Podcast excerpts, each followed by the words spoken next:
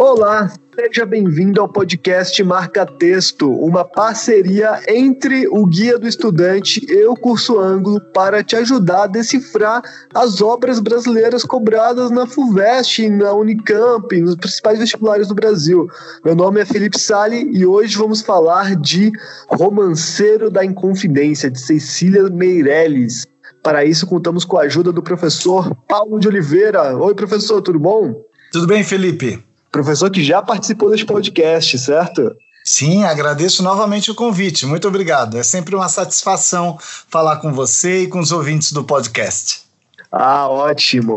Vamos começar falando é, o que, que é o Romanceiro da Inconfidência, sobre o que fala essa obra de Cecília Meirelles. Bom, Romanceiro da Inconfidência é uma obra que fala sobre a Inconfidência Mineira, sobre o evento histórico da Inconfidência Mineira. Trata-se de uma obra escrita pela grande poeta Cecília Meirelles, que ela trouxe de volta, ela utilizou para a composição de seu texto formas poéticas antigas, os chamados romances. Então, o que é romanceiro do título? Romanceiro é um conjunto de romances. Ocorre que a ideia de romance não é aquela que nós temos hoje muito corrente, não é? Ou seja, romance como Memórias Póstumas de Brás Cubas, Dom Casmurro, Harry Potter. Não. Romanceiro, reunião de romances, mas o romance aqui é entendido como uma narrativa meio fantástica que aborda elementos da história com mistério e com misticismo. O sentido dessa palavra remonta à era medieval ibérica, quando os chamados romances, né, poemas narrativos, eram muito comuns entre a cultura popular do tempo. Ah, professor, você que é craque aqui nesse podcast, você já começou matando uma das principais dúvidas, uma das principais confusões que acontece quando falamos deste livro, porque eu pesquisei na internet, né, para ver o que que os alunos, as pessoas que estão lendo essa obra, o que que eles falam sobre isso, e tem essa confusão, né, do como assim, é, é romance ou é poesia? E aí você já explicou que é um contexto diferente, né? Não é o que essa separação que a gente faz de romance é uma história narrada, enquanto a poesia é uma outra coisa, né? É, a gente tem que entender romance na, no significado atual desse termo, romance como uma narrativa em prosa o que é mesmo, vamos lembrar o que é uma narrativa em prosa? É uma narrativa dividida em parágrafos, em que o ritmo não exerce, digamos assim, um papel muito expressivo, tanto quanto é no verso. Então, isso é um romance hoje, não é? Mas existe essa palavra antiga, romance, como versos que contam histórias. Então, a gente tem que imaginar, Felipe, um ambiente é, iletrado em que as pessoas contavam histórias misteriosas de fantasmas, de rapto de mocinhas, de mortes, mistérios, enfim, essas histórias eram contadas em, em redondilhas, que é um tipo de verso muito popular. Então, na Península Ibérica, os romances foram muito comuns, sim, muito estudados. Inclusive, despertaram a atenção dos estudiosos na época do, do romantismo, no século XIX. Sabe, aquela época em que os, os poetas, os intelectuais, eles achavam que a cultura popular era a alma do povo. Então houve uma uhum. grande moda de, no século XIX de resgate daqueles romances antigos. Então veja bem, a Cecília Meirelles, que é uma poeta de meados do século XX, que está compondo essa obra aí no final dos anos 40, mais ou menos, início dos anos 50, ela resolve resgatar uma forma poética antiga, num tempo em que o modernismo já tinha se instalado no Brasil. Isso é interessante lembrar, não é? Ou seja, Cecília Meirelles, ela não seguiu um caminho aberto por aquele modernismo da Semana de Arte Moderna, o modernismo de 1922. O caminho que ela segue é um caminho muito próprio, digamos assim, de resgatar essa forma mais antiga. E essa ideia dela de escrever dessa forma e publicar nesta época, resgatando né, essa forma mais antiga, foi bem recebida na época? Como as pessoas reagiram a isso? Quando Cecília Meirelles publicou o livro, em 1953, ela já era uma educadora consagrada e uma poeta consagrada. Então, o Romanceiro da Inconfidência foi recebido com aplauso pela maioria dos críticos que, que leram a obra, que apreciaram a obra. Então, imediatamente, a obra Romanceiro da Inconfidência despertou no público mais especializado, no leitor crítico, de crítica literária mesmo, é, despertou admiração, despertou aplauso, porque se trata mesmo de uma obra com muita, muito rigor histórico e um, um trato no idioma, um trato absolutamente fluido e com, grande maestria no idioma, na, nas técnicas dos versos, nas rimas, e tudo isso com muita fluidez. Então é difícil a gente não se impressionar com a obra, com a grande obra de arte que é o Romanceiro da Inconfidência. Ótimo. Eu vou aproveitar que tem um avião passando aqui em cima do meu apartamento e tá, deve estar tá fazendo barulho para vocês para explicar, né, para avisar que nós estamos de quarentena, estamos gravando isso aqui durante a pandemia e por isso estamos fazendo home office, então estamos gravando de casa, eu da minha casa e o professor da casa dele. E por isso você pode ouvir algum som de fundo, às vezes, uma porta batendo, um carro passando, um cachorro latindo. Isso faz parte, eu espero que não incomode vocês. São as marcas do nosso contexto histórico, né? Exatamente. Assim como estamos falando dos contextos históricos das obras literárias, nós também temos o nosso contexto histórico que está aqui impactando o nosso trabalho. Antes de voltar a falar um pouco mais sobre o livro em si, eu queria falar um pouco sobre a autora, porque você deu uma deixa muito boa agora. Você falou que ela já era uma escritora consagrada, uma professora consagrada, uma educadora, né?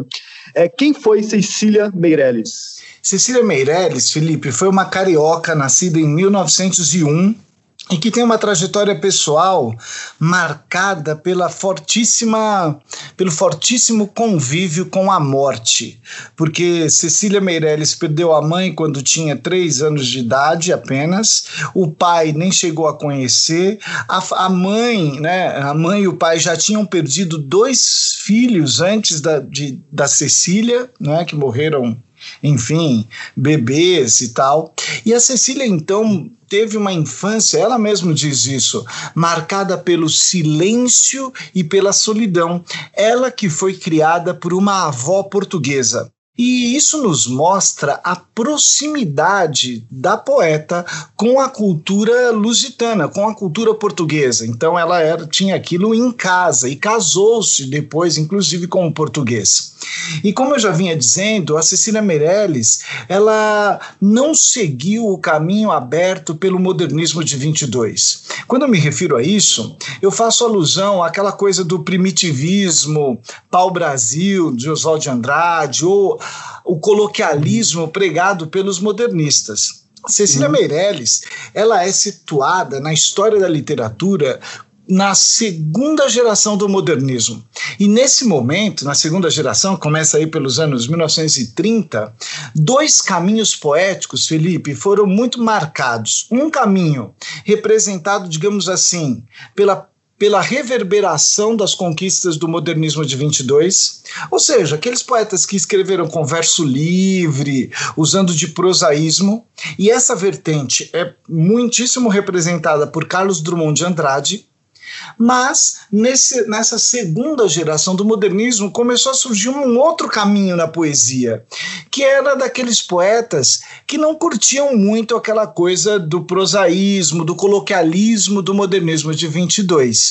Esses poetas resolveram resgatar, digamos assim, a poesia como expressão de verdades profundas, entendendo a poesia como uma conexão assim quase que cósmica, de forte caráter metafísico físico.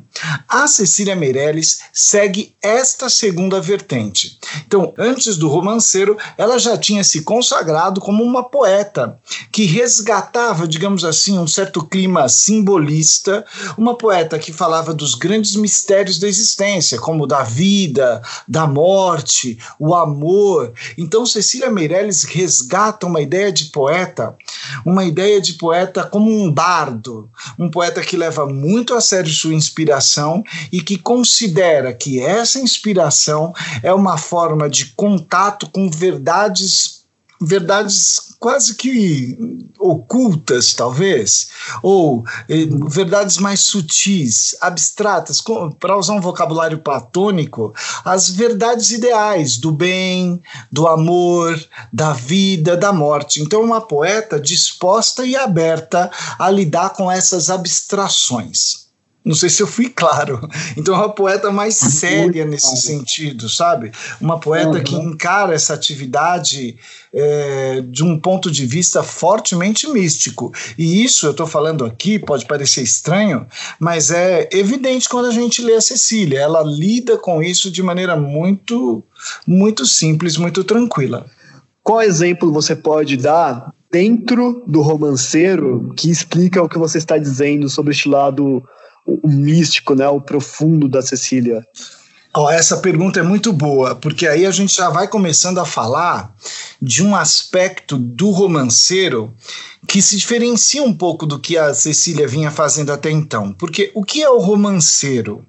O romanceiro, a gente já viu, é um conjunto de romances mas é uma obra que tem um certo caráter híbrido, Felipe. O que, que eu quero dizer com isso? O híbrido é misturado. Então ela tem algo de poesia épica. O que, que, é isso? A poesia épica é aquela poesia que conta a história de um povo, é uma poesia que fala de grandes eventos do passado. A poesia épica, ela ergue, digamos assim, a imagem de um herói. Um bom exemplo de poesia épica é nosso. Os Lusíadas. É, os Lusíadas. É um exemplo bem popular para as pessoas. Exato. Então o romanceiro ele tem algo de épico ele tem algo de épico, por quê? Porque resgata um episódio da, de relevo para a história de um povo, que é a Inconfidência Mineira. O romanceiro tem algo de épico, porque ergue a figura de um herói, que é Tiradentes. Tem algo de épico, porque conta uma história. Uhum. Muito bem. Agora, o romanceiro também tem algo de lírico. Então é nesse sentido que eu disse que a obra é um tanto híbrida. Ela é épica, por conta desses motivos, o herói, a história e, a, e, o caráter narrativo, mas tem algo de lírico, porque tem uma voz em primeira pessoa. Felipe, uma voz em primeira pessoa que meio que vai falando dos seus próprios sentimentos acerca daqueles eventos passados. E essa voz lírica, essa voz em primeira pessoa, ela vai apresentando personagens, ela vai como que costurando a história. Então ela se manifesta aqui e ali, às vezes mais discreta, às vezes menos, usando a primeira pessoa do discurso, né? E comentando fatos e personagens e tal. Agora, você me disse, o que no romanceiro, você me perguntou, né? Então eu fiz uma, uma volta, expliquei o que é o romanceiro para chegar nesse ponto. O romanceiro traz algo daquela profundidade típica da obra da Cecília Meirelles, traz algo dessa profundidade justamente quando esse narrador em primeira pessoa que tem um caráter lírico, não é? Do gênero lírico, esse narrador em primeira pessoa, essa voz, até seria melhor dizer assim, essa voz em primeira pessoa, ela reflete sobre os acontecimentos. Então é muito profundo, são reflexões bastante assim é, profundas mesmo sobre o correr do tempo, sobre uhum. como a memória é capaz de erguer alguns à condição de herói e rebaixar outros à condição de vilania, né? ou seja, de, de vilões. Então, essa voz em primeira pessoa é, é digamos assim, uma ponte ou é um traço daquele caráter da poesia dita profunda da obra da Cecília Meirelles, é um traço que a gente vê claramente no romanceiro da Inconfidência. Então, lendo o romanceiro, eu fiquei com um pouco de, de dificuldade de entender o que é essa voz. Porque é uma voz de primeira pessoa, mas ao mesmo tempo não é um personagem da história, porque não poderia estar em todos aqueles lugares uhum. mas também não é um ser onisciente. É, o que, que é essa voz? Eu fiquei muito curioso com isso. Olha, a gente tem que imaginar que essa voz é aquele é uma entidade linguística que nos vai contar essa história e vai fazer as reflexões. Digamos assim, para conforto de alguns leitores, você poderia imaginar ou você poderia relacionar essa voz com a poeta Cecília Meirelles. Uhum mas apenas assim, digamos, como um conforto interpretativo, digamos. Porque é uma voz que se manifesta em primeira pessoa, que fala de eventos que aconteceram em Ouro Preto e no Rio de Janeiro, que era onde a Cecília Meirelles morava. Então, hum. essa voz, digamos, tem traços coincidentes com a poeta Cecília Meirelles. Mas, ela, mas essa voz, quando a gente lê o romanceiro, ela nunca diz eu, Cecília Meirelles, ela não se identifica como Cecília.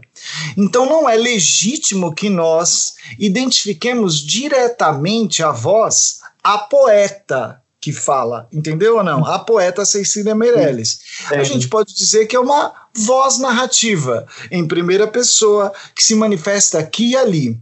Esse ponto é muito importante para dar um certo conforto e fluidez à leitura. Você precisa perceber que há essa voz que volta e meia aparece, que está ali e que, enfim, a gente pode, entre aspas, com bastante cuidado, associar a poeta Cecília Meirelles. Mas é uma voz narrativa que não se identifica. Ponto às vezes eu tinha a impressão de que era como se fosse um fantasma passando por, por tudo aquilo, sabe? Um fantasma observando todas aquelas coisas. É, é, minha visão pessoal, assim, eu tive essa impressão. É óbvio que foi só, tipo, eu sou um leitor me manifestando sobre essa obra. Eu tinha essa, essa ideia, assim. Mas é muito legal você trazer esse seu testemunho, porque na verdade, quando essa voz em primeira pessoa, já no, no primeiro poema, isso fica muito claro. Quando essa voz em primeira pessoa se manifesta, ela fala, Felipe, que está andando na rua e que vê coisas que os olhos comuns não veem. Exatamente. Olha, eu posso, se você me, me, me der a liberdade, ela diz assim, ó. Pois sinto bater os sinos, percebo o roçar das rezas, vejo o arrepio da morte, a voz da condenação. Esses são os primeiros versos aqui já do, do romanceiro. Então repare nos verbos que ela usa em primeira pessoa e no tempo presente. Sinto bater os sinos, percebo o roçar das, das rezas, vejo o arrepio da morte, a voz da condenação. Então, é, é uma experiência sensorial. Ela uhum. sente, percebe, vê. Mas o que, que ela está vendo? Os eventos do passado.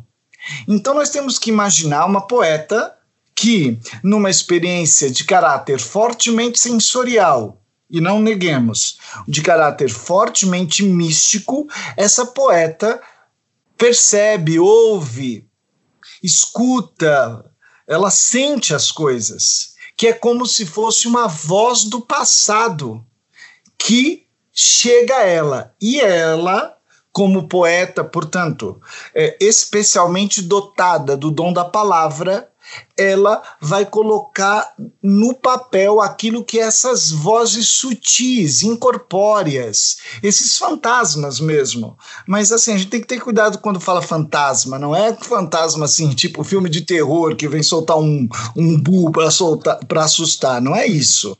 São seres uhum. incorpóreos que vêm comunicar as paixões vividas no passado, os amores, as aflições. E aí a poeta no tempo presente dela a poeta sente aquilo fortemente e vai compor o romanceiro.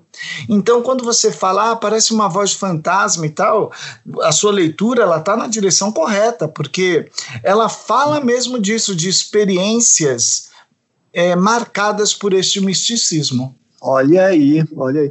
O que tem de ficção, de ficção e o que tem de história, de verdade em um romanceiro? Porque é uma linha que fica um pouco tênue às vezes, né? É, é, vamos lembrar então aos, aos colegas ouvintes aqui do nosso podcast que se o romanceiro da Inconfidência tem um caráter épico, isso quer dizer que conta uma história. E olha, uhum. é uma delícia a gente perceber como essa história é contada como hum. é uma obra de leitura fluida. Evidentemente que tem uma outra palavra que é mais difícil para nós, a gente tem que recorrer ao dicionário, ok. Mas a dica que eu vou dar aqui é que você se deixe levar pelo ritmo.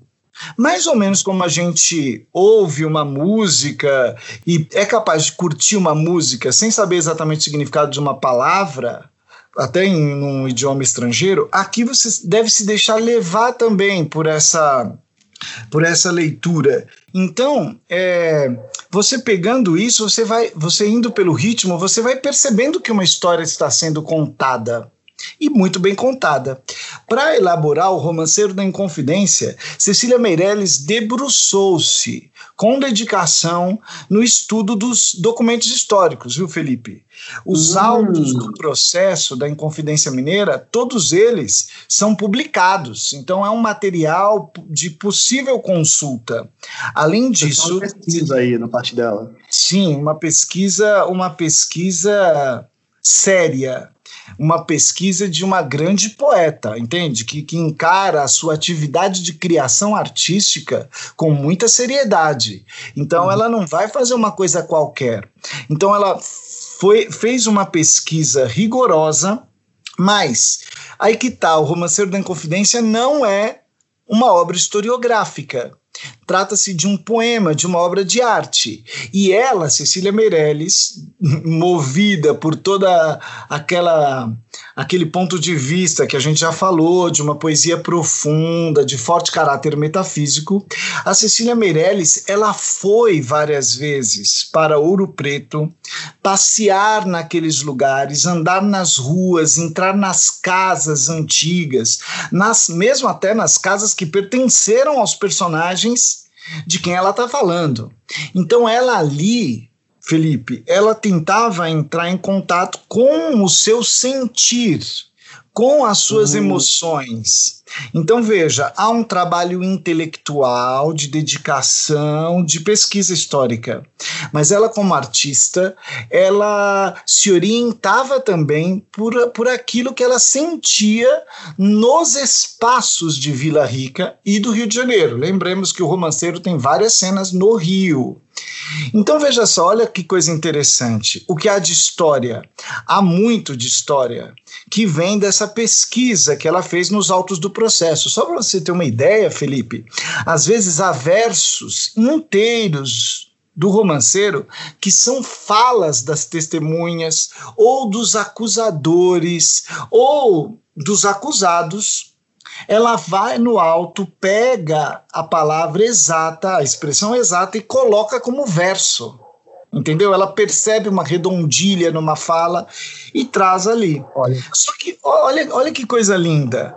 Ela, por exemplo, vai pesquisar o rol dos pertences de, do, do Tomás Antônio Gonzaga. Então ela vai mostrar o que, que o cara possuía. Então veja, deve ser é, um, uma página do alto do processo que mostra lá os bens do sujeito. Então tinha uma uma espora de prata, tinha não sei quantos livros, tinha não sei o que. Ela pega essa lista que aparentemente pode ser irrelevante para muitos, mas ela já aquilo a toca de alguma forma e ela faz um poema sobre isso. Ela faz um poema sobre os bens do Tiradentes sabe? Os, os, poucos bens que ele possuía. Então ela fala de testemunhas, não é? Uma tal de Pilata, uma, uma mulher que Tiradentes encontrou no caminho para o Rio de Janeiro. Ela, ela, ela fala de sapateiro, sapateiro Capanema, que foi um cara que também foi arrolado ali no inquérito. Então ela vai dando vai pegando coisas aparentemente insignificantes e vai uhum. transformando aquilo numa espécie. Vou criar uma imagem aqui. Cada poema falando de uma coisinha simples vai compondo um mosaico muito rico, colorido, do que era a vida no século XVIII nas Minas Gerais. Então ela fala, por exemplo, de bordados, ela fala de leques, ela fala de religiosidade, muita religiosidade cristã presente no, no romanceiro. Ela cita os escravos e cada pedacinho, veja, Cada poema que fala sobre isso compõe um pedaço desse mosaico a que eu me referi. O Romanceiro é uma obra composta por 85 romances de pequena a média extensão, e quando eu falo média extensão, é um poema de quatro páginas, por exemplo, tá? Então são 85 romances de pequena a média extensão mais 10 poemas sem a designação explícita de romances. Então, ao todo, são 95 poemas. E eles abordam a vida de Minas Gerais no século XVIII, eles abordam os personagens, as, o, o, o vozerio dos populares a respeito das prisões, tudo isso vai compondo um todo de forte rigor histórico, sabe? Agora, uhum. evidente que há poemas em que personagens falam em primeira pessoa, o que eu quero dizer, então, Sim. resgatando a sua pergunta, é que há muita história e há imaginação também, porque não há historiador que se aventure a imaginar os pensamentos de um personagem qualquer. Mas ela, como poeta, ela tem esse direito, porque ela está fazendo arte, ela imagina as coisas. Eu só não quero que pareça que seja uma imaginação é, absolutamente desligada de um cuidado histórico. O cuidado histórico foi uhum. tal que ela pode se permitir pequenos voos de imaginação para dar o caráter, enfim, de invenção poética mesmo que o texto tem. Perfeito. Ó, para finalizar esse episódio que passou voando o tempo, porque é isso que acontece quando falamos sobre Cecília Meirelles, eu queria destacar duas coisas que o professor comentou, que é importante para quem está ouvindo se ater a isso. Primeiro, assim, é meio óbvio, mas não vale, é, sempre vale repetir, né? Você vai ter que ler na ordem que estão publicados os, as poesias, os romances. Porque quando é livro de poesia, muitas vezes as pessoas têm mania de, ah, vou folhear aqui, vou encontrar um, vou lendo. Neste caso, como estamos compondo um épico, né, uma história que está sendo contada, é interessante ler na ordem. E segundo, que eu acho muito bacana, foi o que o professor comentou de deixe-se levar pelo ritmo, é, sinta a história. Vai ter uma palavra que você não entende, tudo bem, você pode consultar no dicionário, tá, mas não deixa aquilo ficar truncando a sua leitura. Vai seguindo que você vai sentindo a coisa e você vai entender a história no final das contas. Eu acho que isso é bastante importante para ler qualquer livro mais antigo, qualquer clássico. É, você concorda, professor? É isso mesmo? Eu, eu concordo plenamente. Então é, é muito importante é, você lembrar o, o, o, nosso ouvinte, a nossa ouvinte lembrar que nós somos falantes da língua portuguesa, né? Então você vai, o, te, o texto é escrito em nosso idioma. Então é, é muito legal você ir se deixando levar pelo, pela melodia das palavras, pela fluidez dos versos. No final, você vai ser capaz de dizer: bom, isso aqui está falando disso. Uhum. Claro que a leitura de poesia, e ainda mais de uma obra-prima como o Romanceiro da Inconfidência, é uma coisa inesgotável, e ainda bem, porque a gente pode voltar para esse texto e a gente pode se deleitar de novo com a escolha das palavras, com a criação de personagens e tal. Mas o ideal é você já se aproximar de maneira aberta, lendo assim, com, com deixando a leitura aí, tentando evitar a ida ao tempo todo ao dicionário, porque trunca mesmo, né, Felipe? É. E isso vale não só para o romanceiro, mas vale para para leitura de toda a lista de vestibular. E aí, acabou de ler um poema? Acabou de ler um romance, vamos imaginar um romance de duas páginas? Para e fala, e, e se faça perguntas. Fala, bom, que está falando? E aí, e, e, a, eu vou dizer, sabe, tem a modéstia. Tipo, bom, tá falando disso, disso e disso. Seja simples. Não precisa querer desvendar poemas complexos, sabe, numa primeira leitura, mas alguma coisa você vai ser capaz de, de dizer sobre o texto. E valorizar esse conhecimento é muito importante. Isso mesmo. Isso mesmo. Professor, muito obrigado pela sua participação. Foi incrível. Eu que agradeço, Felipe, a conversa e vamos para os próximos. Valeu. O podcast Marca Texto é uma parceria entre o Guia do Estudante e o Curso Anglo para te ajudar a decifrar as obras literárias cobradas por aí nos principais vestibulares do Brasil. Até o próximo episódio. Muito obrigado Tchau!